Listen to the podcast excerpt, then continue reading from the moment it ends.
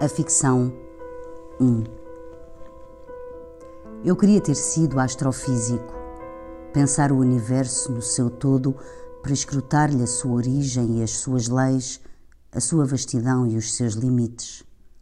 Para tal, estudava física e matemática com afinco, fazia experiências com lâmpadas, ímãs, bobinas, antenas para captar emissões distantes, falas que se abriam numa dança ininteligível de ruídos. Criei até uma revista científica no liceu denominada Meteorito.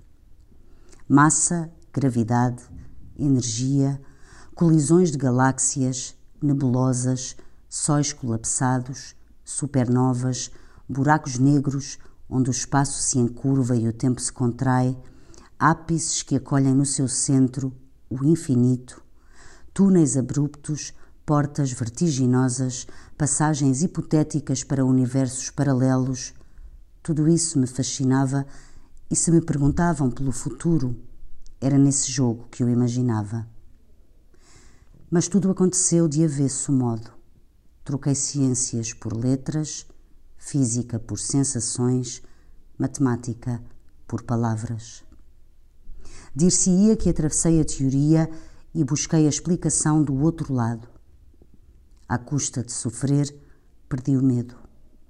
À custa de aceitar, perdi a ânsia de entender. Percebi que o mundo tinha uma razão muito sua, não se deixava prender, não se dominava. Percebi que quando tentava entender, se sustentava num facto à sua escala ínfimo. Estar vivo, a viver com outros vivos, eu e eles, sem sabermos por que nascemos, porque estamos vivos. E foram fronteiras, foram países, foram poemas, foram amores, viagens interplanetárias, interestelares, intergalácticas, caminhos de não saber e saltar inteiro no que não se sabe. E foram encontros, descobertas, espantos, prodígios, clarões que juraria poderem cegar, mas sucedia precisamente o contrário. A visão era límpida e o mundo belo, como nunca ousara esperar.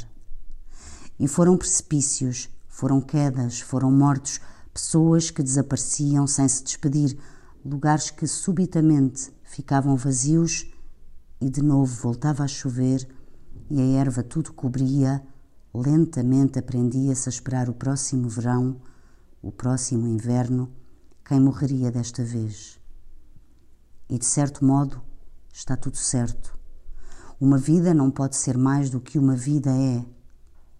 Só não esperava que acabasse neste muro, sem física, nem matemática, nem poemas, nem amores, nem espantos, nem prodígios. Apenas as noites, cada vez mais longas, vigiadas pela insônia, a angústia, o pavor e acordar a meio da noite a chorar como quando era criança a chorar de luz apagada no quarto sozinho e cada uma das lágrimas ser uma inesperada alegria, quase um conforto, quase um abrigo, quase o calor de um corpo perto, quase a felicidade que não há.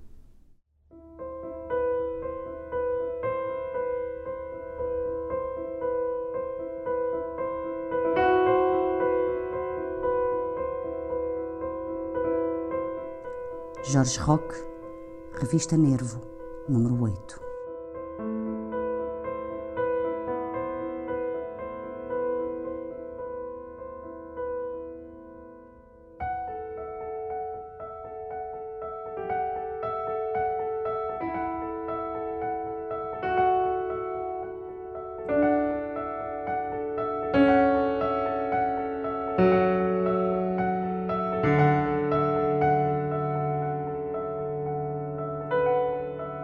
O podcast O Poema Ensina a Cair Leituras tem autoria de Raquel Marinho e música de João Paulo Esteves da Silva.